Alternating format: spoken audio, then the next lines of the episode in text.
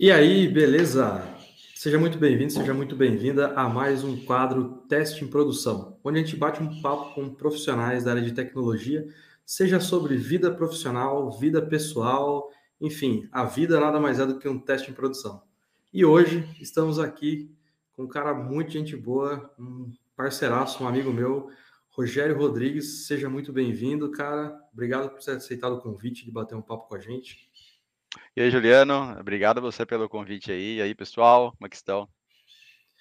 Bom, é, diferente das outras que a gente já está acompanhando e acostumado aqui com o teste em produção, diferente das outras vezes que nós fizemos live, dessa vez por é, vamos fazer um, né? Como eu disse, o nome do quadro já fala, né? Por si só, teste em produção. Estamos fazendo um teste aqui de não fazermos é, uma live, até porque já tive problemas de internet e etc.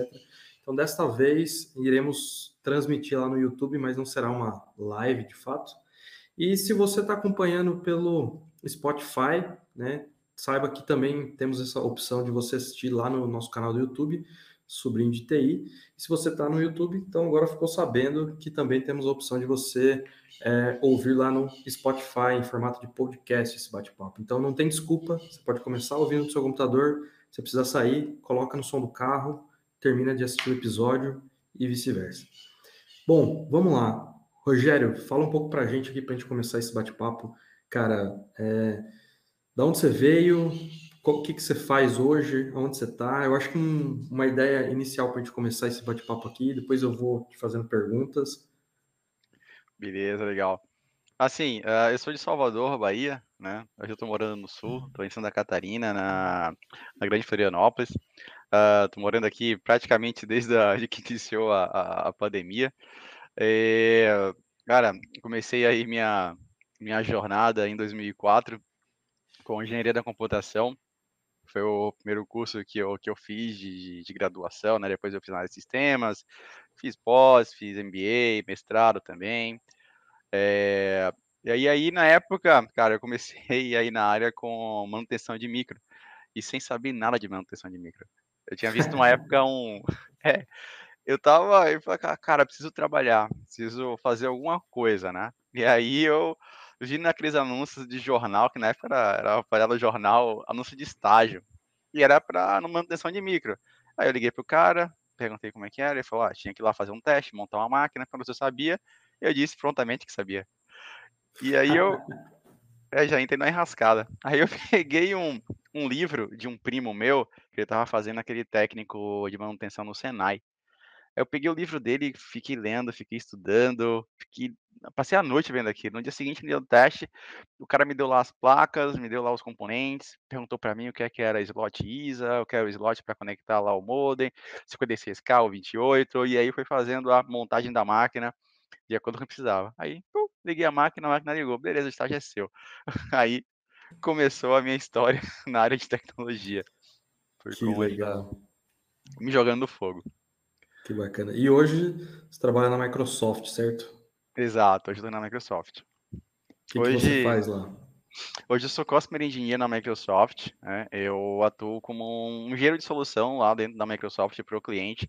Eu tenho um foco em, em um cliente específico hoje. É, e aí eu atuo dentro do ambiente dele para diversas demandas, seja de melhoria do ambiente que ele tem hoje utilizando a plataforma Microsoft, seja como ele pode utilizar uma ferramenta Microsoft que já está dentro do contrato dele para aquele ambiente que ele tem. Independente se o ambiente que ele tem lá é um ambiente Linux, é um ambiente que ele utiliza desenvolvimento Java, ou utiliza algum framework específico de Java, mas se ele estiver consumindo produto Microsoft, eu estou lá dentro é, ajudando ele a encaixar tudo que ele contratou na, no ambiente dele, no ecossistema, alinhado ao negócio. Pô, que legal, muito bacana. Bom, é... só uma pergunta, você falou que você é baiano, né? Torce para Bahia? Opa, sempre. Ontem foi um dia triste para você, então. Ah, foi, é, faz parte do script, cara. É igual a área de TI. A gente, quando cria lá o, aquela query gigantesca que a gente vai rodar, por que, que isso não roda? É tipo isso. É o mesmo sentimento. Eu lembrei de uma história muito legal, que foi quando você falou ali, né? Você chegou lá e, né, teste de fogo. Teve que montar um computador.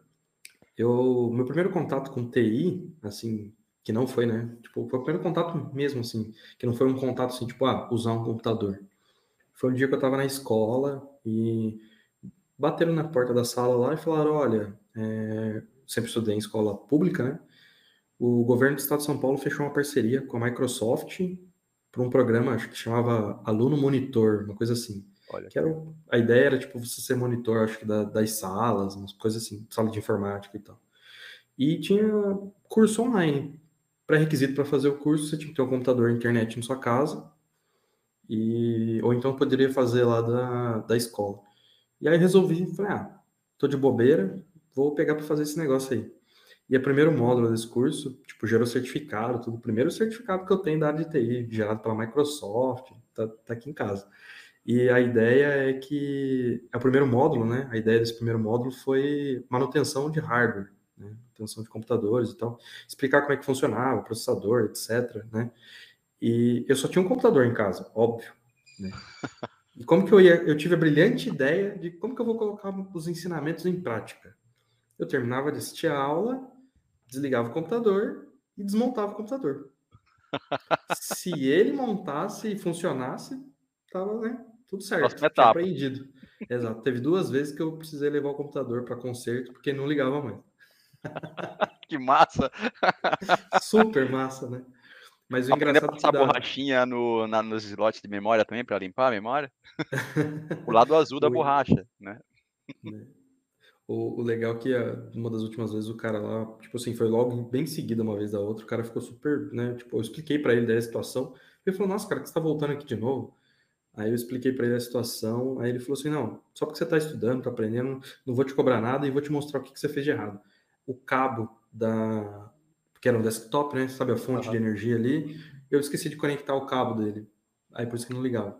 Ah, o cabo da fonte na placa, é, beleza. Exato. Mas enfim, coisas que acontecem, né?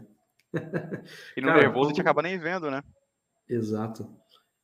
Conta um pouco pra gente, o que foi o seu primeiro contato com TI, assim, tipo, de, é, de desenvolvimento, e se foi a área de desenvolvimento, além dessa, né, essa história aí de, de infra. Para quem não sabe, Rogério foi, acho que, três anos Microsoft MVP? Isso, três anos, na categoria três de Azure. Né?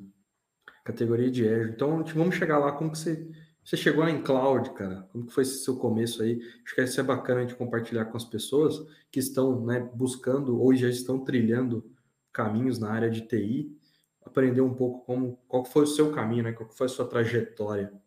Legal. É, durante toda a minha faculdade que fiz engenharia, eu tive mais contato com infraestrutura, né? Tanto infrafísica com é, servidores Cisco, FreeBSD, o Windows Server também e tal. E aí eu começou na época o, o tal do Student Partners também, e a célula acadêmica da Microsoft. A faculdade fechou uma parceria com a Microsoft e teve uma célula acadêmica lá, que onde o pessoal começou a evangelizar os alunos no desenvolvimento plataforma Microsoft, no .NET. Então, quando eu conheci o .NET, já foi praticamente no 1.1, né? Quando lá o Visual Studio, é, eles davam aquele CD, tinha aquele desenvolvedor 5 estrelas, não profissional 5 estrelas, os CDs da MSDN lá.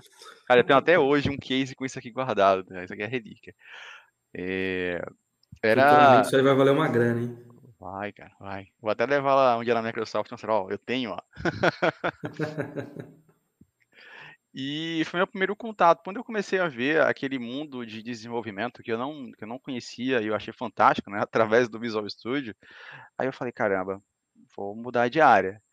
Aí foi quando eu comecei a me, é, a, a me organizar para mudar de estado. Eu terminei a faculdade é, em 2008, depois, e aí eu vim para São Paulo. Quando eu fui para São Paulo, eu comecei a atuar no mercado, com algumas empresas de software em São Paulo, consultoria, passei por alguns mercados, área hospitalar, passei por bastante banco, trabalhei bastante com, com Core Bank. Hoje, hoje meu cliente principal é um, é um banco também, tipo, a gente sai de banco, mas banco não sai da gente. Então, a gente, a gente atua bastante. Esse conhecimento é bom, né, porque é uma área que tem bastante demanda e é, é, é carente de, de, de tecnologia boa também. Exato. Em algumas vezes, né? Tem muito legado para cuidar. Exatamente, exatamente. E, cara, legal saber como que foi seu, seu começo. Então, você foi student partner também, né? E antes de, de se tornar MVP, né? Isso. Quando eu estava fazendo a minha segunda graduação em São Paulo, que foi de análise de sistemas, daí eu entrei em 2012 no programa Student Partner, né? Foi uma seleção, fiz, gravei um vídeo com conteúdo, recebi que, que eu entrei pro, pro time, e aí eu fiquei no Student Partner, para você ter ideia, até esse ano, tá? Então, eu fiquei fazendo parte, que mesmo depois de ter terminado a minha graduação, eu fiz MBA, então fiz mestrado também, e aí o programa ainda permitia continuar. Inclusive, eu fui duas vezes lá para Redmond, é, duas vezes, eu ganhei duas vezes um prêmio para ir para Redmond, né, pelo Student Partner. Uma vez eu fui como MVP, né, que foi o primeiro em 2019. Ah, e se... eu estava lá, lembro. Nossa, isso. No dia que eu voltei, deu aquele problema com o avião da Air Canadá, os voos foram cancelados, né? Meu voo de volta era de São Francisco. E aí, quando eu voltei, eu recebi um e-mail, ó, parabéns, você foi selecionado para vir para o MSP Summit. E aí, duas semanas depois, eu estaria voltando para Redmond, com tudo pago para o programa acadêmico. Porque foi prêmio de contribuição e tal. Aí eu fiquei lá 15 dias e ainda participei do Build. Foi um mega evento, cara, lindão o evento. E aí, no ano seguinte, eu recebi novamente a premiação, mas aí começou a pandemia e a gente não foi para o México, que era o, o destino. E aí eu fiquei até esse ano, né, no Student Partner, contribuindo bastante com o meio acadêmico aí, né, levando conhecimento para profissionais, evangelizando os estudantes, criando conteúdo com, com, com o time. E esse ano eu acabei saindo quando eu entrei no, na Microsoft, né, no, em junho desse ano. E aí eu acabei, é, precisei pedir para sair como é uma, é uma regra né, interna. Se a gente tem um programa que a gente tem benefícios de comunidade e tal, e a gente entra para a Microsoft e acaba tendo esse, esse NDA aí para assumir. E aí foi quando eu, eu dei um tchau pro, pro MVP e pro Presidente Partner, que de fato, cara, foram programas que foram divisores aí na minha vida profissional. Que legal, que legal. Então, no seu caso, diferente da, de alguns conhecidos nossos que, né, teve que abrir mão de um programa, vamos dizer assim, para é. entrar na Microsoft, no seu caso foram dois. Dois, é. Eu era agente duplo. agente duplo, boa, boa.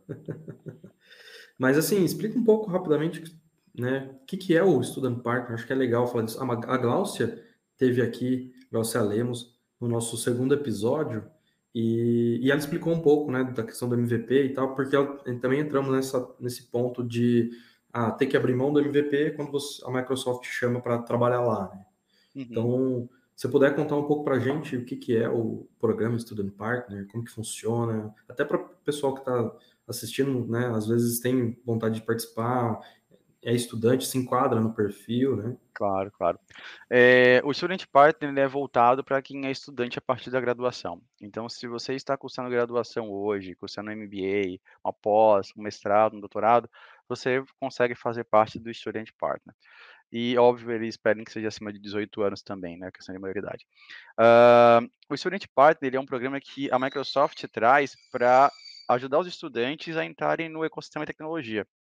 E diferente de, dos anos anteriores, né, logo no início, quando começou, hoje não está mais somente focado em tecnologia Microsoft. Hoje a Microsoft traz o que é a tecnologia mais atual do mercado que consiga se encaixar no, no ecossistema de cloud, por exemplo.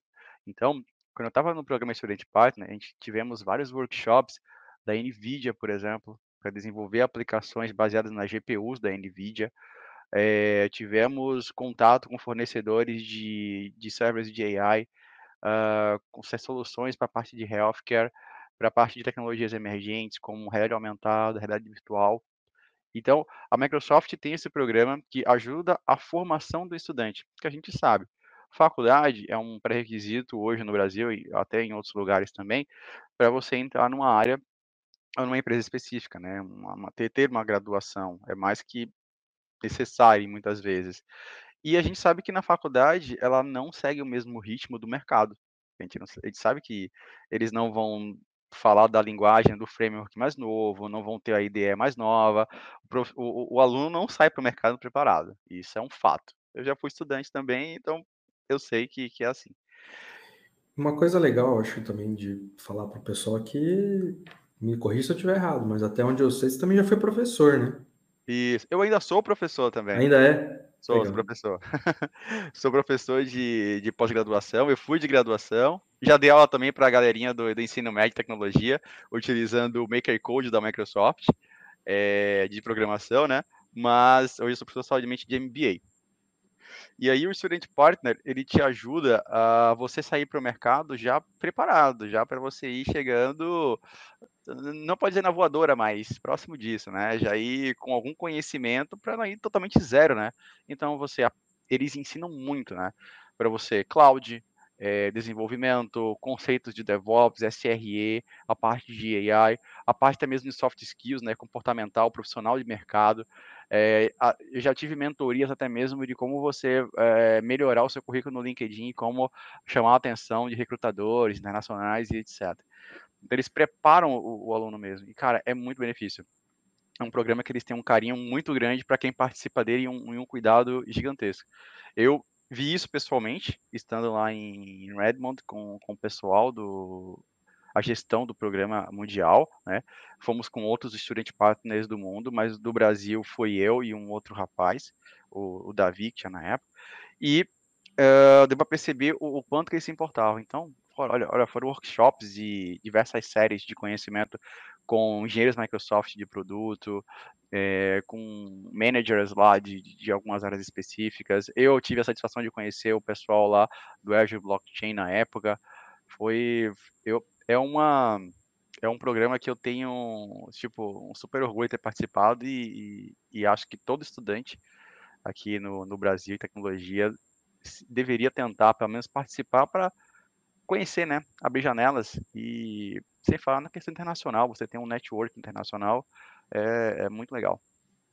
Legal. E como que faz, por exemplo, alguém que tenha interesse em, em, participar, tem uma página, você sabe me dizer se tem um site, alguma coisa para se inscrever, ou se é por indicação, igual o MVP é hoje? Como que funciona, você sabe? Tem, tem sim. Ele tem um site chamado Student Partner, uh, Student Ambassadors, na verdade, hoje é o nome, studentambassadors.microsoft.com. Legal. Depois eu deixo o link na descrição aqui do vídeo e também do, aqui do podcast. E através do próprio link, né, você se submete lá, logando com a conta, ele vai te fazer algumas perguntas, você vai responder elas, e caso você opte, você também pode gravar um vídeo de dois minutos explicando o, o, alguma, algum cenário, algo do tipo assim, ah, como que eu explicaria a uma pessoa um conceito ou uma ação de tecnologia que ela não conhece? Como explicaria de forma fácil? Ou como eu faria para promover aquele conteúdo na minha universidade? Ou como eu poderia promover um conteúdo? Perguntas assim, para sentir se o estudante, né, que está querendo entrar ali, ele de fato está dando aquele fit com a, casando com aquela, aquela cultura que o estudante ambassador traz, que é de você aprender o conhecimento e compartilhar ele também. Legal. É, na verdade, eu acho que faz todo, faz todo sentido, né? Que querendo ou não, quando você é, se dispõe a compartilhar o conhecimento com outras pessoas, querendo ou não, você acaba também aprendendo, porque você vai ter que estudar e tal, para você conseguir né, compartilhar com uma melhor qualidade. Então, de certa forma, faz todo sentido o que você disse. Legal. E, cara, em algumas conversas que a gente já teve há um tempo atrás, eu descobri que você já trabalhou também com desenvolvimento mobile, com Xamarin. Exato. Certo? Queria saber como que você foi parar nisso aí, cara. Tá, beleza. Cara, assim, ó, foi curiosa a história do Xamarin, tá? Eu... Eu, inclusive, fui um dos primeiros Student Ambassadors do Xamarin, tá? Teve uma, duas levas de turma, quando, ele, quando a Microsoft comprou, eles estavam é, próxima de comprar, né, na verdade, e aí eles é, criaram alguns programas, né? Tinha o, o, o Xamarin MVP, praticamente, e tinha o Xamarin Student, e eu entrei no Student. Na época eu tava eu tinha passado um problema de saúde, estava internado no hospital, e eu fiquei 30 dias e a cabeça estava precisando funcionar e fazer alguma coisa. Eu não queria ficar parado lá. Aí eu, eu tava até com Xbox no quarto hospital. Então tava o notebook lá, e aí um, um, um, amigo meu e mentor, porque não de carreira, fala assim, o Ramon Durante, que é MVP, né? Ele falou, cara, estuda, estuda esse ponto aqui, ó, Xamarin. Na época estava saindo do, do nome, não lembro se era do Mono para Xamarin de fato, mas está começando a popularizar junto com o Visual Studio, né? Isso foi em 2013 para 2014, praticamente. E aí ele falou, cara, estuda isso aqui, ó, que vai ser algo que vai pegar bastante no mercado. Aí eu falei, pô, se o Ramon tá falando é que eu o negócio vai ser quente mesmo. E aí eu comecei lá no hospital mesmo a estudar aquilo, coloquei a mão na massa, comecei a criar aplicação, comecei a testar. É, e aí chegou no, no ano seguinte, em 2014, é, eu, tava, eu fiz uma palestra na Campus Party sobre Xamarin, né, pela Microsoft, que chamou para fazer representar eles lá na Campus Party. E aí eu fiz essa palestra. Através dessa palestra, depois de veiculada, é, eu recebi um contato de um, de um CTO, na época da Rocket Internet, no, no LinkedIn. Ele falou: Olha, estou montando uma equipe aqui e eu estou precisando de gente para trabalhar com o Xamarin, porque eu não consigo encontrar profissional. Tá top, desafio? Aí eu, beleza, fechou. Aí só fui. Aí foi que de fato começou a minha, minha jornada para trabalhar com mobile. Que legal, bacana. É... Cara, beleza. Descobrimos como que você foi parar, trabalhar com mobile. Quanto tempo que você teve experiência? Quanto tempo você trabalhou com o Xamarin, só para a gente entender o... Porque, querendo ou não, né? O Xamarin uhum. é uma tecnologia que se a gente comparar comparação com outras aí, é, ela evoluiu muito rápido, né? E teve bastante mudanças, né? Inclusive, estamos passando por uma outra mudança atualmente. Quanto tempo que você ficou aí trabalhando em projetos com o Xamarin? Com o Xamarin, direto, eu acabei atuando até final de 2019. Então, desde 2014 a 2019. É, atuei em projetos de mobilidade, que era projeto semelhante ao Uber também, só que foi lá da Austrália. Trabalhei em projetos de caronas, que era semelhante ao BlaBlaCar. É, projetos de, da área de saúde, projetos aplicativo bancário, inclusive, que está até hoje no mercado rodando aí. É, putz, cara, vários projetinhos, várias várias, vários APKs e IPAs aí sub, é, up, feito upload aí nas, nas stories da vida. Na época que a cada mudança do Xamarin você precisava fazer o build novamente, né? Nossa senhora, e quando, e quando usava Xamarin Forms então? Ixi. Então. O negócio é. Eu tava esses dias mesmo, acho que essa semana, conversando com, com o pessoal e eles estavam falando, né? Tipo, de você ter que o tempo que você leva, né, a produtividade, como que impacta e tal, falando algumas coisas desse tipo. Eu falei, viu, vocês não pegaram a época que o Xamarin, se eu mudasse a cor de uma label, né, de um texto lá, eu tinha que buildar de novo o meu app para poder ver aquilo ali ser refletido no, no aplicativo. Aquilo ali era a produtividade era bem baixa com aquilo. Uhum, e ainda mais quando eu tinha que criar os custom renders e aí lançavam uma versão do Xamarin Forms e quebrava o custom render que você teve uma vida para criar, né? Exato, exato. Não só isso, quando às vezes você pegava, né, para ganhar tempo, consumia uma, uma, uma library, né, de terceiro, e aí, beleza, surgiu a atualização, quebrou a library. É. Até você entender que o erro não era seu, aí você vai ver, às vezes, uma library que está abandonada, ninguém estava dando manutenção. Aí você tem que fazer, vamos dizer assim, uma sua versão da library para poder resolver aquele problema. Perrengues da, da vida de mobile. Perrengues de Zen. É. tá, legal, cara. Mas e aí? Você já citou um tempo atrás aqui, né? Você estava falando de você foi lá para Microsoft e tal. Você conheceu o pessoal lá da Microsoft que trabalha com blockchain. E eu sei que você tem um pezinho ali no blockchain, que você né, já, é, vamos dizer assim, compartilhou conteúdo sobre isso. Cara, mais uma vez, como que você foi parar nisso aí?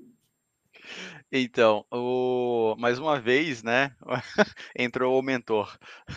é por que pareça. Eu estava curtindo bastante essa, esse assunto de blockchain, mas no quesito de, de criptos, né? Então, eu comecei a estudar, comecei a dar uma olhada, principalmente no Ethereum.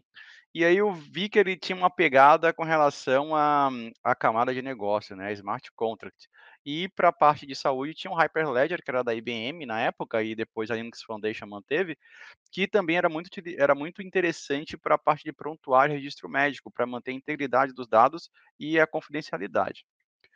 Aí o, o, o, o amigo Ramon, ele chegou e falou, cara, a Microsoft está com stack aí desde 2015 do Azure Blockchain. Então, dá uma olhada nisso daí.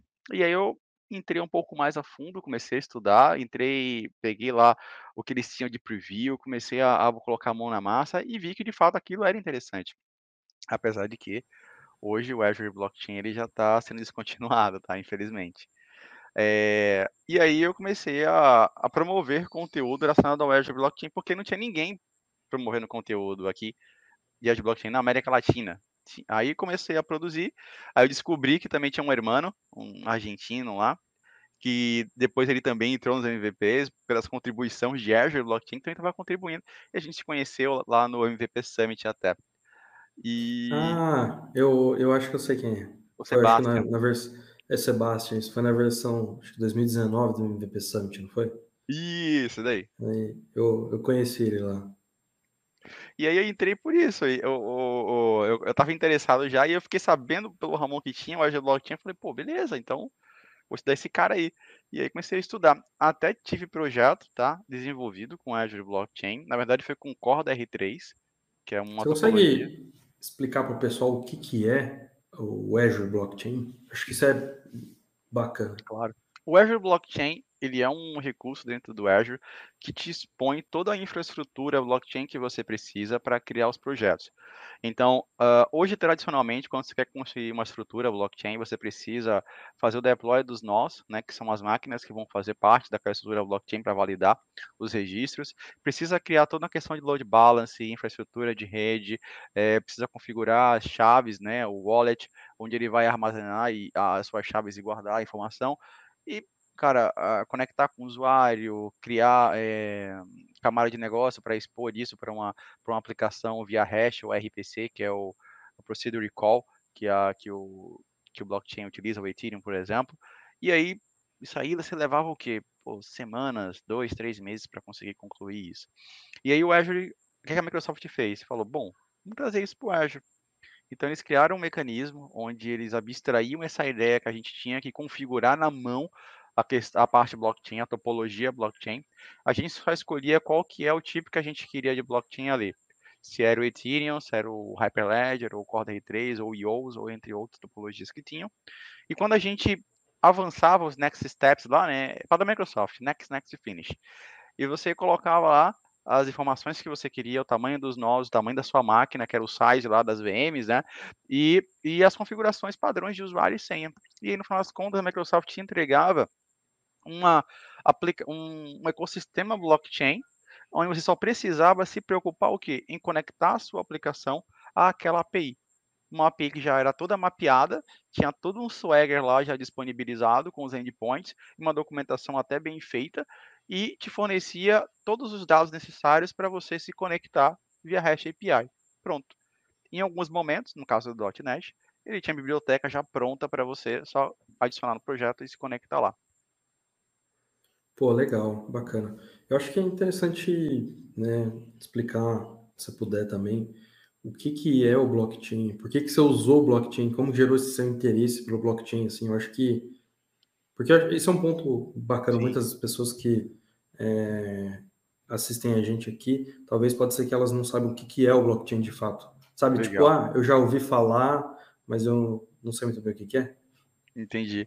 É, igual, acredito que todos aí eh, que tenham essa dúvida, igual a mim também, começou a conhecer, ouviu falar do blockchain como Chains of Block, né? A cadeia de blocos do Bitcoin. Logo quando foi lançado lá aquele artigo lá e deu aquele boom na, na cripto, no token lá, né? Na criptomoeda, e de 2008 até praticamente 2014 ela deu um, um ramp aí agora hoje em dia tá batendo nas estrelas quase. Caiu de novo, mas tá começando a valer. E daí, Uh, o, o, blockchain, o que, que é? Ele é uma, uma, uma, Ele é um livro de registro, é um livro razão, onde ele armazena em cima, é, baseado em criptografia, né? Ele não é tecnologia nova, ele é um conjunto de conceitos para entregar um novo produto. Então ele tem lá criptografia uh, de alta, de alta performance, né, que é o SH256, é uma criptografia não passível de engenharia reversa, isto é, que você não pode quebrar para ver o dado que tem ali dentro. Ela gera esse um hash com toda a informação que é inserido na blockchain. Ele tem um conceito de linkar os blocos de registro, isto é, imagina que você tem uma grande planilha do Excel, né, e nessa planilha do Excel você tem várias daquelas abinhas embaixo. E aí você está trabalhando naquela primeira planilha, inserindo seus registros lá de entrada e saída de valores da sua empresa. Beleza, eu quero fechar esse mês fiscal. Fechei. Quando eu fechei esse mês fiscal, ele gerou uma hash. Ele criptografou e todas aquelas mil linhas que tinha ali, elas ficou condensadas somente em uma hash de comprimento SHA-256. Ponto. Aquela hash que ele gerou, ele vai pegar ela e vai já colocar no cabeçalho da planilha seguinte, que é do mês seguinte. E aí você vai escrever todos aqueles dados de novo. Escreveu, acabou o seu mês, você mandou criptografar, ele fechou tudo aquilo de novo, tipo, comprimiu em uma hash, e aí, juntamente com aquela hash do, do bloco anterior, ele vinculou uma nova hash. E aí, ele vai fazendo isso sucessivamente até os outros blocos, até as planilhas também ficarem criptografadas. Então, o que, que ele faz? Como se fosse uma pulsação de um coração a cada 10 minutos, a rede blockchain aí do Bitcoin ou do Ethereum, ela pega todos aqueles dados que são inseridos nela, são transacionados, tokens de um lado para o outro, criptografam dentro de um único bloco, chamado de block. Ele dá, dá uma ID para aquele bloco e dá uma hash para ele que é criptografada. E aí todos os outros blocos eles são vinculados sempre com o bloco anterior a ele. Sempre tem essa, essa, essa, esse link. É como se fosse uma corrente. Se em algum momento alguém tentar quebrar algum desses blocos anteriores, toda a cadeia fica comprometida. Mas para que ele consiga isso, todas as máquinas que estão transacionando a blockchain precisam ser também fraudadas. É impossível. Não basta ser uma só, né? Não, tem que ser todo o consenso. Imagina você tem um milhão de máquinas do Bitcoin.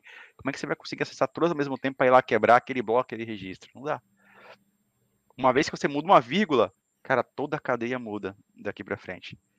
Então, é, foi uma, uma, aplicação que foi feita com vários conceitos e que garantia a imutabilidade do registro. E aí meu interesse começou porque eu estava com um projeto de saúde e aí eu queria fazer, trabalhar num conceito que estavam surgindo no mercado internacional aí, de você, do, do dado do prontuário do paciente ser do paciente. E o paciente, através de uma chave, um token, ele fornecer acesso específico à totalidade ou partes do seu prontuário a um médico, um operador de saúde, a um hospital, para não ter a, acesso toda a tua vida e tá seguro ali. Você ser dono daquele dado e não ter que ficar se preocupando em levar aquela pasta de, de, de exame para cada médico que você for. Entendeu? Então ela começou a surgir a partir daí e eu comecei a fazer alguns testes. Legal. Seria legal também porque aí imagina só, por exemplo, eu tô aqui, moro em São Paulo, né? Fui no médico, tenho os dados ali das últimas consultas, etc. Se eu tô viajando, tô lá no Pará, por exemplo, e Exato. eu preciso ir no médico, uma emergência, sei lá, algo assim, simplesmente eu passo essa, né, esse meu token ali, o médico lá já tem acesso a todo o histórico para ele saber como que está a, a minha saúde. Certo? É mais ou menos por esse caminho, certo? Exatamente, é isso aí. Não fica preso só em um lugar, né? Você é o dono da sua informação, você decide o que fazer com ela. Então, essa era a minha, esse meu interesse quando eu comecei a mexer mais tecnicamente com blockchain, colocar a mão na massa em projetos. Legal. E existe algo hoje na área da saúde parecido com isso? Existe, existe. Tem uma startup que ela está fazendo um sucesso bem legal, que é no Chile. É, eu lembro o nome dela agora, se é Block Health o nome dela, não lembro o nome exatamente. Mas eles utilizaram o Hyperledger da IBM para construir os, o sistema de prontuários eletrônicos. E eles estão recebendo bastante investimentos lá e estão entrando em bastante instituição de saúde. Uh, aqui no Brasil, está eh, é, usando muito blockchain, né, começando aí o crescimento de uso, nos cartórios para registro de firma, uh, que, que, acaba barateando aí a questão do, da emissão dos cartórios, né, daqueles selos, etc.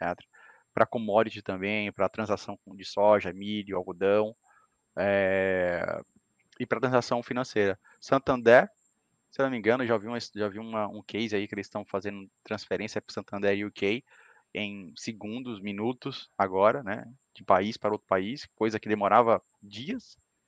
O Banco do Brasil parece também já está alguma coisa fazendo do gênero e o Itaú também. Poxa, que legal, cara.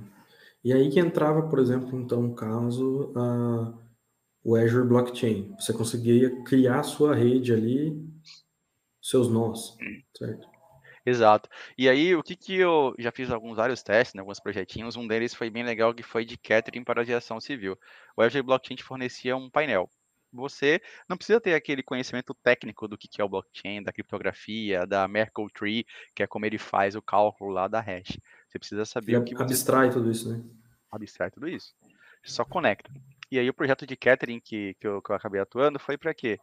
Para que no momento que saísse aquele alimento produzido lá pelo Starbucks, Copenhague, que seja, para ir até o avião, ele estivesse dentro do compliance de tempo de entrega, temperatura e umidade, para garantir que o alimento chegasse lá íntegro para os passageiros, através de um IoT. Então aí eu acabei atuando num projetinho onde tinha um Raspberry que se conectava no IoT, hub lá da Microsoft mesmo, do Azure, enviando os dados através do Event Hub capturado no Logic App, e o Azure Blockchain tinha os contratos. O que são esses contratos? Ah, eu contratei a Starbucks para me fornecer um monte de café, mas tem que chegar na temperatura X, umidade tal do container e em tanto tempo no avião, senão eu não quero mais. Aí aquele contrato ficava lá, rodando, esperando e calculando o tempo do IoT que estava enviando. Se passasse do tempo e não tivesse chegado lá ainda, então automaticamente aquele contrato era executado e mandava um SMS para o Starbucks, ó, tô devolvendo sua carga aí, me manda outra porque essa daí eu não quero mais e você não concluiu meu contrato. E aí ele Achei automatizava legal, uma série de processos. Pô, que bacana. É... Nossa, projeto bem, bem interessante isso aí. Isso foi, foi que, massa. Querendo ou não, quando a gente está falando de avião, essas coisas, é tudo milimetricamente calculado, tudo muito, né, ali certinho. Pô, que legal. E você sabe nos dizer por que, que o Azure Blockchain está sendo descontinuado? Eu não entrei muito ainda a fundo nesse assunto, eu, eu acompanhando aqui hoje internamente, né, conversando com o pessoal, eu tava comentando Cuidado com, os NDA, né? É, o Azure Blockchain é bem legal. Não, hoje já está público isso, né, que, que vai ser descontinuado. Ah, tá. Já está na documentação oficial, inclusive. Só para avisar o pessoal, NDA é um termo que geralmente a gente precisa assinar que a gente está de acordo, que a gente não vai, vamos dizer assim, é, vazar informações é, que ainda não são públicas, tá? Ah. Então, de uma forma bem simplista, é, esse é o, o, conceito do NDA. Óbvio, são três letras ali, NDA, que é um acrônimo para palavras em inglês, mas o seu significado, basicamente, é esse. É, exatamente. E aí, eu conversando com o pessoal aqui de um treinamento que eu fiz, eu tive que apresentar um conteúdo, apresentei sobre Azure Blockchain, né, que é o que estava na ponta da língua, assim, para se fazer rápido. Aí eles falaram, ó, oh, você já olhou lá que a Microsoft fez um anúncio público que o Azure Blockchain ia ser descontinuado? Eu falei, como assim? Descontinuado? e eu, tipo, era super fã da Azure Blockchain, porque facilitava a vida demais. Mas é, eu não sei os motivos, tá? Eu acredito que tenha sido uma questão de custo mesmo, porque era uma plataforma que era bem cara. E para o fornecedor, para o consumidor final, na verdade, né? Você que vai criar um projeto, o custo era alto. E eu imagino que não estivesse tendo tanta é, tanta vazão de consumo, né, tanto consumo para é, justificar manter uma estrutura daquela, porque era uma baita estrutura que eles mantinham de blockchain, para fornecer um, um, serviço de um, de um ledger, que é um livro razão gerenciado na web. Né? Então, eu imagino que tenha sido por isso, eu não, não tenho certeza. Precisaria ir procurar mais informações do porquê, mas eles lançaram lá o anúncio público e até recomendaram fazer o download e ir para alguns outros fornecedores. Entendi. Pô, interessante. Você sabe, conhece algum dos concorrentes que faz, né, te entrega, vamos dizer assim, algo parecido com o que o Azure Blockchain entrega hoje? Sinceramente, não. Ele entregava, tipo, muito muito mastigado. Era, era uma mãe. Já, sabe a avó quando faz o, o doce pro, pro netinho lá, o leite com pera, era praticamente então, hoje, outros concorrentes aí do mercado de cloud têm blockchain como serviço, né, o BAS, Blockchain as a Service, mas não tem essa, não tinha aquela pegada que a Microsoft tinha, que era você só se preocupar em conectar sua aplicação lá e criar sua regra de negócio. Legal, bacana. E, cara, aproveitar que a gente citou né, assuntos ali e falamos, nossa, de Xamarin, blockchain, é, como que você começou, infra ali, desenvolvendo, né, tipo, montando um computador. Citamos ali em algum momento a questão de você, né, também ter trabalho, é ainda, né, professor, né. Gostaria de saber um pouco da sua opinião, cara, com relação hoje ao ensino de TI no Brasil. O que, que você acha? Como que tá essa situação? Porque hoje, gente, é muito comum, é um assunto até polêmico, né? Que é a questão de ah, preciso de um diploma ou não, né? Até que você também citou isso no começo, que ainda tem muitas empresas que né, é, cobram isso da gente, mas tem empresas que não mais. Olha, é, eu não, eu não, def... eu não sou tão a favor e também eu colo... não... Desculpa eu te coloquei numa roubada agora, né? Colocou, total. eu não sou tão a favor e também não sou totalmente é, contra essa questão de ter ou não um diploma. Porque, assim, eu imagino que você tenha cargos e funções na área de TI que, obviamente, você precisa de uma instrução, né? Eu acredito que você precisa ter alguns conceitos, levar alguns conceitos para você aplicar no mercado depois. Não é, tudo não é só experiência, a experiência conta demais. É 80%, imagino aí, do, do currículo da pessoa, é a experiência que vai contar para de fato ela entregar alguma coisa. Mas o conhecimento adquirido também através de instituições de ensino é, faz com que o profissional, de certa forma, seja moldado para aquele mercado, né? Então, exemplo, é, quando eu fiz faculdade de, de engenharia, eu me perguntava para que, que eu ia utilizar, né, é, cálculo 1, 2, 3, cálculo numérico, para desenvolvimento. Aí quando eu chego lá na frente, quando eu entro hoje, né, e começo a entrar na blockchain, eu vejo que o cálculo da, da hash que precisa ser feito, cara, ele partiu de uma integral, partiu de uma derivada veio de um conceito lá atrás que se eu tivesse só colocado a mão na massa hoje em dia, ia demorar mais um, um tempo maior para aprender. Então eu acredito que a instituição de ensino ela te dá um, ela trilha um caminho, né, para você se preparar. Não vai te dar a preparação ideal para o mercado, mas vai já te dar uma base para que você entre no mercado já absorvendo melhor o conteúdo, né? Mas existem também casos de pessoas e pessoas que colocam a mão na massa na coisa, aprendem autodidata e, cara, deslancham. Não uhum. precisa da, da universidade. Mas eu eu ainda sou tendência, eu ainda tenho uma tendência a ser a favor do, do ensino superior, tá? Por uma questão de, de trilhar o profissional, de dar um, um caminho para ele. Legal. É, eu confesso que eu tenho um pensamento um pouco parecido, assim. Eu acho que é bacana abrir, né, por exemplo, mercado, abrir a possibilidade de pessoas, igual você né, descreveu, pessoas autodidatas, pessoas que né, vão lá, estudam, aprendem e não precisam de um diploma para provar que sabe fazer aquilo, enfim, legal. Mas é legal também ter essa questão da base. Eu acho que isso é importante. Por exemplo, se, não sei você, mas eu, quando eu, por exemplo, saí da faculdade, finalizei a faculdade, Cara, eu comecei, já estava trabalhando né, como estagiário e tal, no, já estava no mercado, mas eu cheguei até um momento no final da faculdade ali que eu estava, por exemplo, atuando no mercado com uma certa tecnologia e na faculdade aprendendo outra, que já não se aplicava mais no mercado. Mas, querendo ou não, a lógica, a base ali é a mesma que eu aprendi na faculdade, que eu usava em ambas as situações. Eu saía do estágio, ia para a faculdade, via lá uma outra tecnologia né, para não chamar de é, antiga ou defasada, vou chamar de outra tecnologia, mas né, a base se aplicava para ambos, a base era a mesma. Então acho que isso é, é, é importante. Com certeza. Pô, bacana.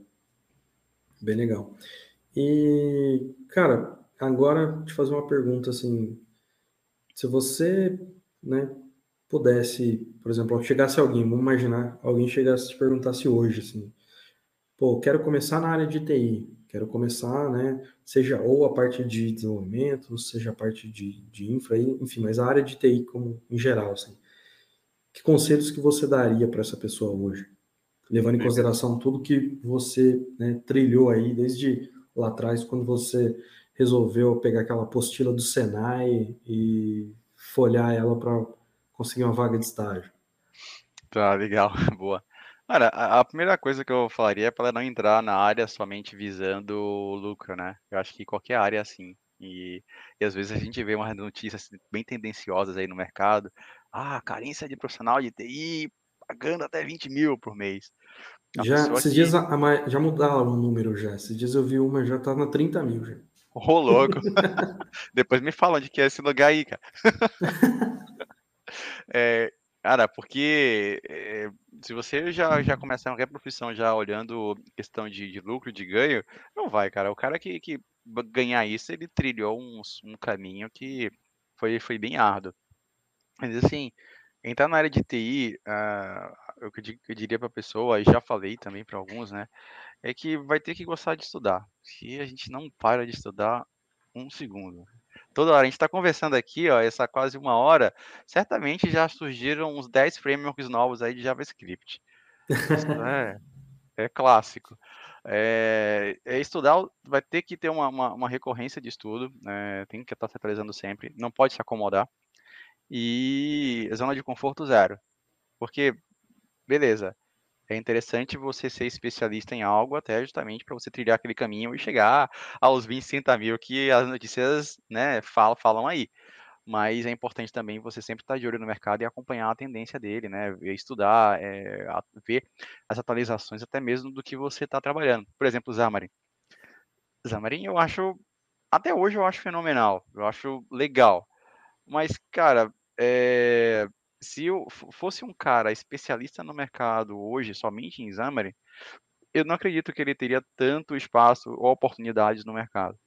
Mas se é um cara, por exemplo, que conheceu o Xamarin, mas também conheceu o desenvolvimento nativo, com Objective-C, Swift, Java, Kotlin, ele já é um cara que abre o leque diversas oportunidades, né? Então, Sim. ele está seguindo a mesma linha dele, que é mobile, mas não focou só na tecnologia. Ele conseguiu se pular de uma, de uma para outra aí. Legal. Eu acho que é até interessante a gente né, aproveitar que você tocou nesse assunto das vagas, as notícias de 20, 30 mil reais, que é muito engraçado. Com muitas pessoas de outras áreas, né, que eu converso assim e falo, né, não, trabalho com TI, não sei o quê. Nossa, pessoas já falam, nossa, que legal. E tem, ou então assim, nossa, você tá rico, né? Porque vê esses tipos de notícia. Ou então tem gente que fala assim, cara, tô decidido que eu vou mudar para a área de TI, porque não sei o que, minha área paga mal e tal. Então, eu acho que isso que você falou é muito importante, assim, não visar apenas a grana. Óbvio, a gente está numa fase boa, não adianta falar que não, né? Porque a, a demanda né, de profissionais está muito alta pela quantidade. Então, assim, os profissionais de TIs têm de, de monte, só que ainda assim está escasso. Uhum. Se você analisar, os profissionais bons estão escassos. Só que eu tenho visto, assim, é, ultimamente, que a, vamos, vamos pensar assim, a quantidade de demanda para a quantidade de profissionais que a gente tem no mercado disponíveis, né, tá muito desigual. A demanda está muito alta e por isso o que está fazendo? Está nesse momento, vamos dizer assim, inflacionando o mercado. Você vê pessoas aí que estão pulando, né, pulando cargos muito rápido. Tem o famoso pular de empresa, está numa empresa aqui, aí a outra para tentar pegar esse profissional que está nessa empresa, oferta um salário maior, oferta muitas vezes cargos maiores para convencer essa pessoa de ir. Essa pessoa vai, passa meses, né, não chega nem ano, mas passa meses, uma outra empresa faz essa mesma coisa com essa pessoa e essa pessoa pula de novo, vai para outra, para um salário maior, um cargo mais alto, enfim. Então as pessoas estão acabando chegando muito rapidamente em cargos altos. E isso é perigoso. Salários altos e cargos altos, né? Isso é perigoso, porque pode ser que chegue no momento que essa demanda acabe, ou diminua, né? Acabar, não, mas diminuir. Essa demanda diminua. E aí o que, que vai acontecer? Teremos um, um problema aí. Então é, é, bom ficar esperto nisso. Acho que esse ponto que você tocou é, é, é bem importante. É, porque se assim, se for por grana, cara, muita, uh, não muitas vezes, mas, cara, em, em, várias vezes você pode cair numa roubada. Assim, o que, que eu digo uma roubada, né? É, cara, tem empresas e empresas. Tem empresas que são muito boas, com um profissional, te tratam super cuidadoso. tem empresas que vão te tratar como mais um recurso, tem empresas que só querem te contratar e te colocar lá, jogar lá no cliente. Aí o cliente não é legal, o cliente te trata mal, te dá. quer que você fique lá até de madrugada, ou porque você... e, se você não ficar, você não está trabalhando. Enfim, tem uma série de, de, de, problemas que podem acontecer se você só for olhando para o dinheiro. Você pode cair em um lugar que ninguém queria ir, por isso que estão oferecendo agora uma grana alta ali.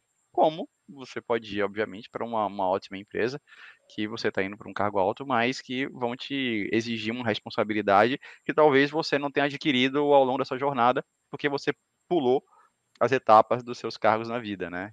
Então. Exato, exatamente.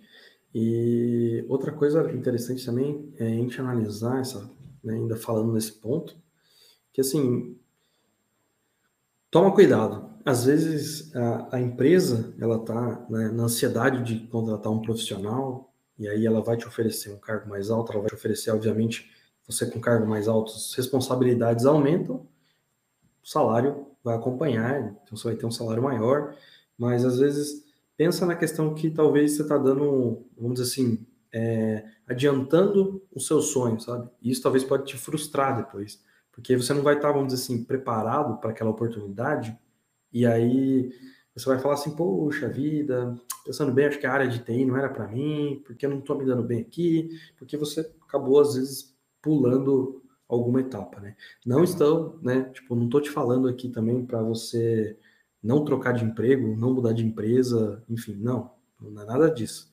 A questão é, pensa nisso, faz com segurança, vai com calma, com confiança, para você não, não se arrepender depois. Porque eu tenho visto bastante pessoas hoje em dia acredito que você também, que livremente, fala assim, livremente, ah, não, aqui eu estou aproveitando o momento para fazer a minha carreira aqui, então surgiu oportunidade, o valor de grana é legal, tô, tô indo, sabe, tipo, então isso é um pouco, um negócio um pouco para ter um pouco de atenção, porque né, às vezes nessa de você pular de uma empresa para outra, chega num momento que, igual a gente falou, sei lá, ou a Covid, ou alguma outra, sei lá, uma nova pandemia, alguma coisa impacta aquela empresa e ela vai precisar, sei lá, tá. mandar uma galera embora. Se você está ali novo, eles vão pegar o seu, seu currículo, vai olhar, você pulou de empresa em empresa ali nos últimos, sei lá, meses, você passou por várias, eles vão falar, a gente vai segurar esse cara aqui, se amanhã depois outra empresa vem e faz uma proposta e ele pula fora do barco. Exatamente. Então vamos, vamos deixar os marinheiros aqui que a gente tem certeza que eles não vão pular fora do barco, né? Então, acho que isso é uma coisa importante. Boa, exatamente. Bom ponto. Para quem está querendo começar na área de TI agora, é mais tipo visando ali, tem curiosidade com relação ao blockchain. A gente sabe que está em alta agora o blockchain, né? Tem a questão do, das NFTs. Se eu não me engano, corrija se eu estiver falando besteira. Ou a NFT também usa o conceito de blockchain, certo? Isso, é, é cima também da blockchain, né? É você ter uma, digamos, você ter uma imagem, um momento digital, é, com aquilo registrado com um token. Então, né, isso, isso é, seria o NFT. É, também um acrônimo, palavras em inglês, No Fungible Token, né? Que é tokens não fungíveis. Basicamente, agora a gente vai poder ter obras de artes e muitas outras coisas que a gente vai conseguir comercializar Meme. na internet. Meme, e tem uma galera ganhando grana com isso, né? exatamente. Que dica, que dica que você daria para pessoas, pessoal que está querendo começar na área de TI e começar com blockchain?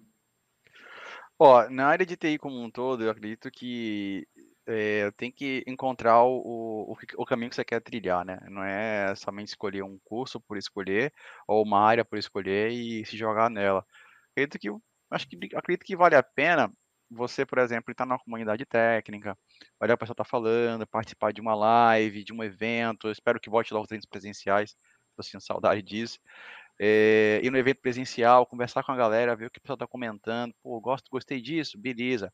Aí agora vou, pego um, um, cursinho em um YouTube da vida, uma plataforma mais barata, tipo Udemy, faço para ver se eu gostei, gostei, beleza, agora vou seguir mais a fundo, vou fazer faculdade, ou vou pagar um curso mais caro para me capacitar, me jogar no, na, no mercado. E com relação ao blockchain é a mesma coisa. É, Eu começaria pelas comunidades técnicas, né? Na internet tem bastante comunidade. Participar da, das discussões, dos eventos, né? Ouvir um pouco.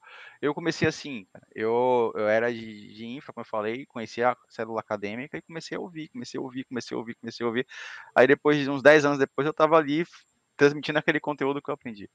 É, mas comunidade técnica eu acho fantástico, porque você adquire um conhecimento muito bom com quem já está no mercado, quem já está resolvendo alguns problemas de mercado. É, buscar conhecimento gratuito na internet primeiro, eu acho que acho não, tenho certeza. Tem uma porrada de, de, de, conteúdo disponível de forma gratuita, sem você precisar desembolsar uma grana para ter um start, sabe? Um hello world naquele, é, naquele assunto. E de resto, gostou daquilo? Então começa a, a trilhar, né? Começa a, ir, a, a aumentar o seu sua bagagem de conhecimento, né? E trabalhando e, e pedindo pedindo informações, não, não, é, não, tem vergonha de tirar dúvida. Cara, eu já quantas vezes já aluguei demais o pessoal lá nos fóruns da MSDN. Ah, postava praticamente a classe inteira que eu tava com dúvida estava funcionando. É assim que você vai, é assim que vai indo, tem que é, é, contato, é você falar com as pessoas, procurar o assunto, estudar de fato e, e se jogar. Tem que, tem que Legal. olhar. Legal. Cara, vamos falar agora do que interessa. Quem tem o sonho de né, um dia trabalhar na Microsoft, como que está hoje? Tem vagas? Quem, tem algum lugar que a pessoa consiga, sei lá, olhar essas vagas, se inscrever? Você sabe? Tem, tem bastante, olha, tem bastante no mundo inteiro, inclusive tem vagas remotas para você trabalhar para time internacional e continuar do Brasil, tá? É, é no site no careers.microsoft.com. Lá tem vários é, países diferentes, na né, regiões diferentes, você pode submeter cargos diferentes. É, assim, eu até receber um, um, sim da Microsoft, eu bati na trave duas vezes, né, antes tinha feito já outras entrevistas em outra época. É, meu inglês era bem, bem inglês de índio, mim, ser, né? Então era, era terrível. É, a Microsoft é uma empresa norte-americana, é de, de raiz, então o inglês é um ponto importantíssimo para atuar. Até porque tecnologia também, inglês é o que domina, né? De conteúdo. E esse ponto, idioma, é importante, né? não, não necessariamente fluente, mas algo que você se vire, consiga transmitir o que você está querendo passar de informação. É, conhecimento técnico específico de, na sua área. Uma coisa interessante na Microsoft é que eles falam assim para a gente, ó, você não precisa saber de tudo. Você precisa ser bom em aquilo que você se propôs a ser. E ali você direciona o seu conhecimento e, e o seu, né, e os seus estudos. É, e, cara, se submeter nas vagas, não, não tem segredo, sabe? É, se joga nas vagas, faz uma entrevista, não deu certo, pega um feedback, eles dão feedback.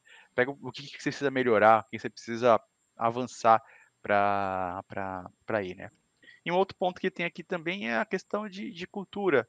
Mas aí é uma, a questão de cultura é uma coisa que, que é bem genérica, né? Então, se você é uma pessoa do bem, que você compartilha conhecimento, que estuda, que está sempre buscando evolução, que é uma pessoa que contribui para trabalhar em equipe e não só pensando no eu equipe, cara, é, uma, é um tipo de cultura que, que, que dá um fit aí com, com a Microsoft também.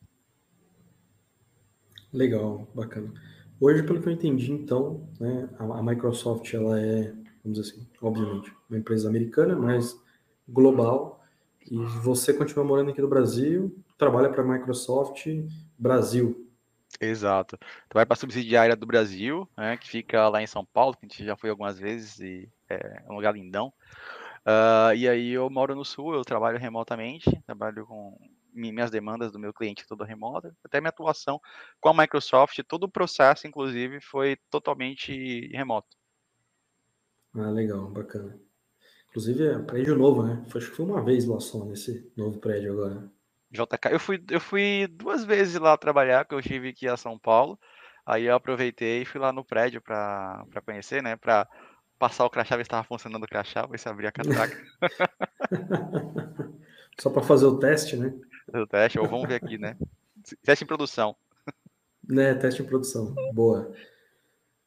Rogério, agora eu inverto os papéis aqui, deixo um tempo aberto. Se você quiser fazer alguma pergunta, ou se você quiser trazer algum tema, ou se você quiser, sei lá, dar algum conselho, alguma coisa que a gente não falou aqui para o pessoal, fica à vontade. Acho que esse é, é o momento aqui.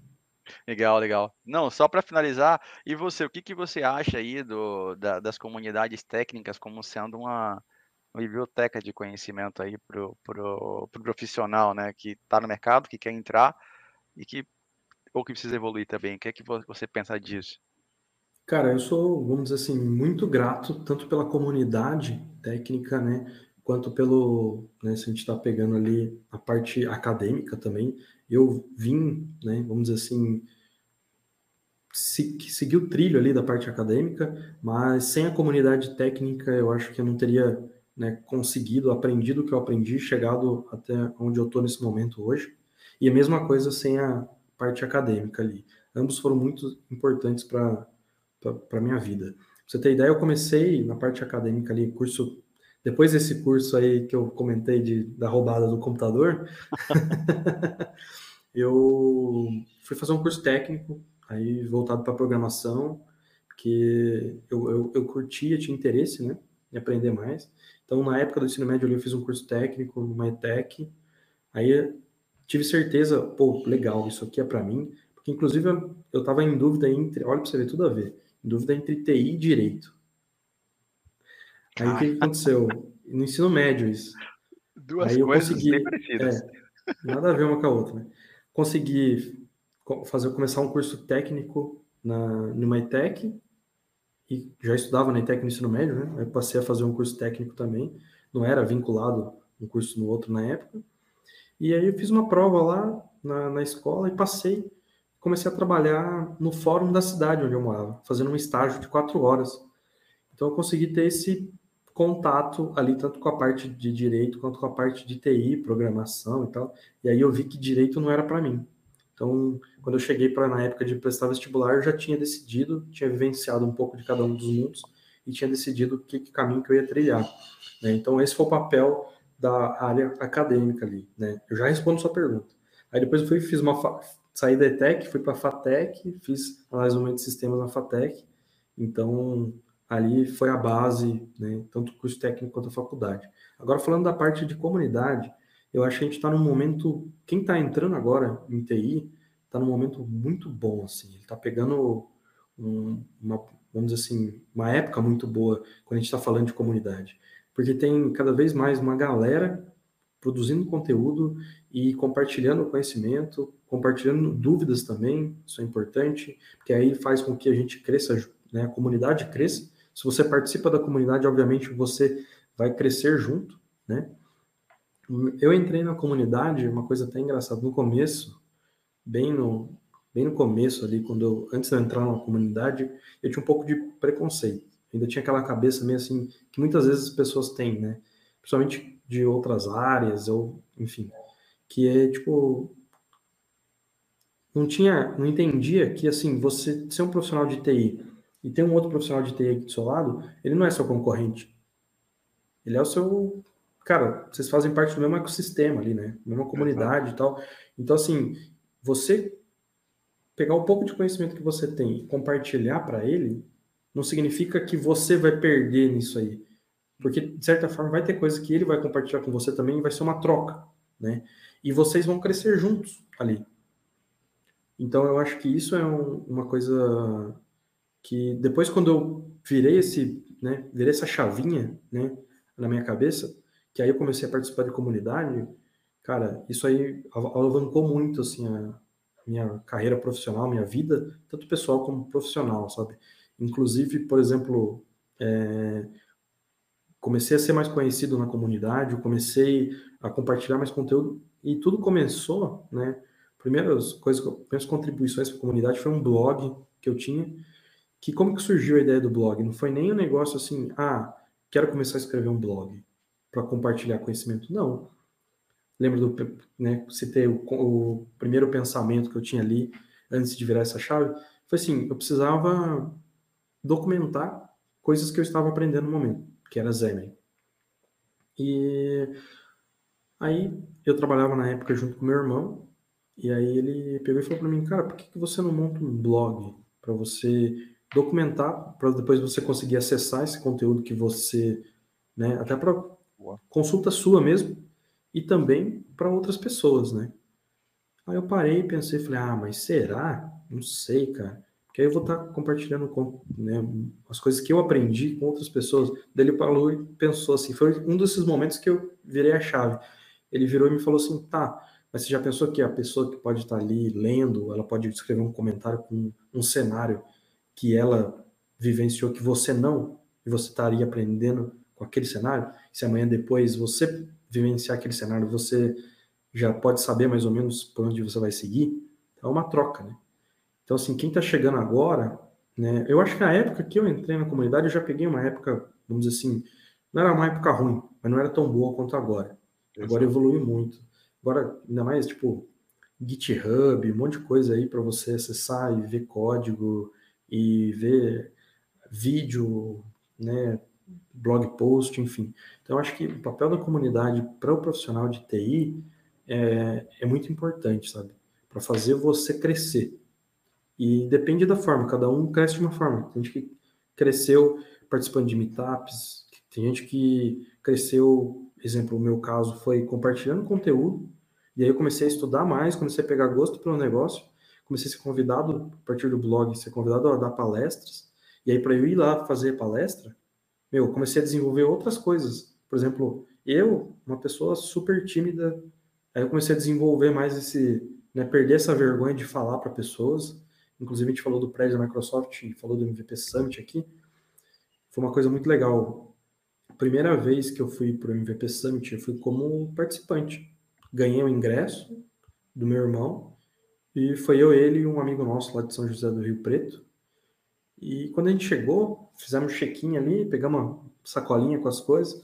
A gente no elevador, era lá na, no, no World Trade Center lá, né, em São Paulo.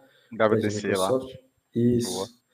Aí a gente no elevador assim, tirando a camiseta da sacola, os do, o meu irmão e um amigo meu tirou a camiseta, a camiseta deles era um, acho que verde, sei lá, a minha era preta. Aí já achei estranho, falei, ah, deve ser por conta do tamanho, brinquei com eles, né, porque eu era magrinho na época. Aí quando eu saí do elevador, assim, que a gente foi para ir no banheiro lá, colocar a camiseta, crachá e tal. Aí eu comecei a ver todo mundo com a camiseta, acho que era verde. E aí a minha preta. Aí eu abri o saquinho, estava escrito atrás palestrante. E eu nunca Boa. tinha dado uma palestra na minha vida. Cara, uma coisa muito legal. Na época, inclusive, né, off topic aqui, nessa época, eu nem, nem fazia parte, nem conhecia muito bem o ecossistema .NET. Eu trabalhava como programador Java. Tava infiltrado lá. que isso, jovem? É, pra você ver. Ali foi meu primeiro contato com o ecossistema .NET e tal. Aí plantou essa sementinha assim, sabe? Alguém, sei lá, não tinha o tamanho, entregou a sacola errada para mim, mas enfim, plantou a sementinha ali. Aí passou mais um tempo, uns anos. Aí depois eu fui convidar, me inscrevi, na verdade, não lembro direito, a ir no MVP, no, no Visual Studio Summit. Aí dessa vez foi para como staff para ajudar lá no evento. Aí eu fui como staff e tal, ajudei no evento. No ano seguinte, aí é, veio um monte de coisa. Eu já estava bem ativo na comunidade, né? Conhecia bastante pessoas.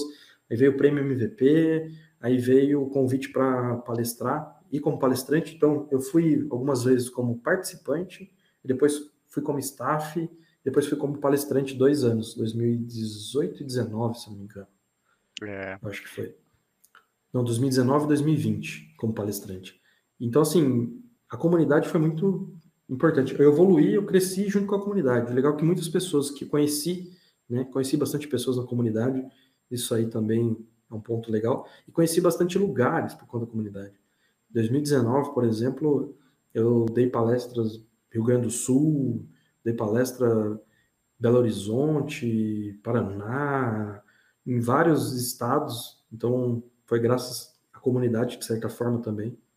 Então, cara, comunidade é, é muito importante. E eu tenho visto outras pessoas, tipo, de outras áreas, falando assim, nossa, essa galera de TI tem uma comunidade, um negócio forte, e começando a tentar, sabe, fomentar e criar comunidades também no nichos, na, nas áreas delas, sabe? E eu tenho achado muito legal isso. Cara, é demais mesmo. Você comentou do VS Summit aí, lembrando que é um evento que eu, eu ainda contribuo com ele, então a gente. O Ramon, né, foi quem começou com a iniciativa há 10 anos atrás do evento, porque o Tech Edge da Microsoft parou de acontecer. Então a gente conseguiu encaixar isso no calendário Microsoft e eu comecei a contribuir ativamente, né, justamente com a curadoria de palestrantes, ajudar também a, a, a selecionar os staffs também, a promover o evento. Cara, é um, é um eu sempre, sempre gostei de, de, conduzir, de ajudar na gestão desses eventos, né, preparar o evento. Tanto que eu já viajei de busão, cara, peguei o que era 10 horas até São José do Rio Preto, de São Paulo até São José do Rio Preto. Tava quente pra caramba nesse dia quando a gente chegou lá. E fomos lá palestrar no, no Senai lá de São José do Rio Preto. Foi bem bacana. Pô, que legal, que legal. Então, tem bastante coisa assim que eu vivenciei por conta da comunidade. Inclusive, eu acho que eu nunca tive a oportunidade de contar essa história pro Ramon, mas tudo começou ali. Foi numa edição do VS Summit com essa camiseta escrito palestrante. Se bobear, eu tenho ela até hoje ali guardada. Massa, legal. Só não, só não deve servir mais. Boa, é clássico é, da pandemia. Mas, agora. Cara, eu acho que é isso. A comunidade ela está se transformando agora, né? Está passando por um processo de transição. Infelizmente, a gente está aí, né? Há muito tempo sem eventos presenciais. Eu não sei se quando voltar vai voltar igual era antes, ter eventos grandes, assim, sabe? E mas a questão do online, cara, tá, tá suprindo a necessidade, tá abrindo também possibilidade para outras pessoas participarem da comunidade, contribuírem, tá abrindo novas portas. Eu acho que isso também é bem importante, bem legal. Quebrar barreiras geográficas também, né? Isso é bom. Exato, exatamente. Exatamente. Bom, Rogério, muito obrigado pela sua colaboração, sua participação aqui. Mais uma vez, cara, obrigado mesmo por você ter aceitado o convite, ter né, disponibilizado o seu tempo para bater um papo com a gente. Gostaria de saber agora, pessoal aí, deixar um, um contato, se alguém quiser te encontrar nas redes sociais, como é que faz, onde você está, Beleza, uh, só quiser me procurar aí, tem meu LinkedIn, né? Só procurar lá como Rogério da Rocha Rodrigues, vai aparecer fácil no LinkedIn. Tem meu e-mail também, quem quiser entrar em contato, tirar alguma dúvida e tal, pode mandar um e-mail, é o rrodrigues.microsoft.com. E uh, é, seria isso para entrar em contato. E tem Twitter também, que é o Roger R. Rodrigues também. Aí eu vou passar esses links aí depois Beleza. a gente coloca aí nos, nos, comentários do vídeo. Beleza, você tá chique aí com esse e-mail, arroba Microsoft, hein? É lindo, tá cara. Chique, hein? é bonito, Nossa a gente abriu o Teams e tá escrito Microsoft, tá? da hora. sonho, foi um sonho, e... cara, sonho realizado. E o empreendedorismo de café, como é que tá? Ah, tá bom, tá bom, tá bem. É, é mais por hobby, né? Mas recentemente tem uma semana que a gente foi torrar mais uma saca de café. E aí tá um, um cheiro muito bom aqui no ar, de, de café recém-torrado. Que legal. Aproveitando para o pessoal aí, o Rogério também aí é um, vamos dizer assim, um empreendedor no ramo do café, tá começando aí. Fala aí um pouco pessoal, cara, deixa um link também, eu acho que é interessante, tá em tudo a ver tecnologia profissional de TI com café. Beleza. Tem o Instagram, que é o Coffee Box Oficial, né? E tem o site, que é o Coffee Box Brasil, a gente não conseguiu registrar os dois. Então, uh, nós atuamos lá e temos alguns cafés lá que a gente compra direto de produtores mesmo, pequenos produtores, mas são cafés produzidos com processos fantásticos lá, bem de acordo com, com as premissas de manter o meio ambiente, né, aquela cooperação com o meio ambiente, e cafés com grãos super selecionados, um preço exatamente, preço bom, né, tem que ter preço bom, e é um café que você vai tomar assim, não, não é um café que você vai fazer cara torta se tomar sem açúcar, tá? É um café que naturalmente doce, cara. Muito bom. Delicioso. Que bacana, que legal. Bom, é isso aí. Muito obrigado, obrigado a todo mundo que está nos assistindo, acompanhando. Mais uma vez, deixo aqui o recado. Se inscreve lá no nosso canal no YouTube e né, dá um joinha pra gente e se você né, preferir também, temos esse episódio vai ficar lá no Spotify. Este é o último teste em produção do ano. O ano que vem a gente está de volta, tentando aí fazer em média de um a dois episódios por mês. E é isso aí. Muito obrigado, Rogério, mais uma vez. Obrigado a todo mundo e até a próxima. Obrigado, Juliano. Excelente iniciativa sua aí. Parabéns, cara.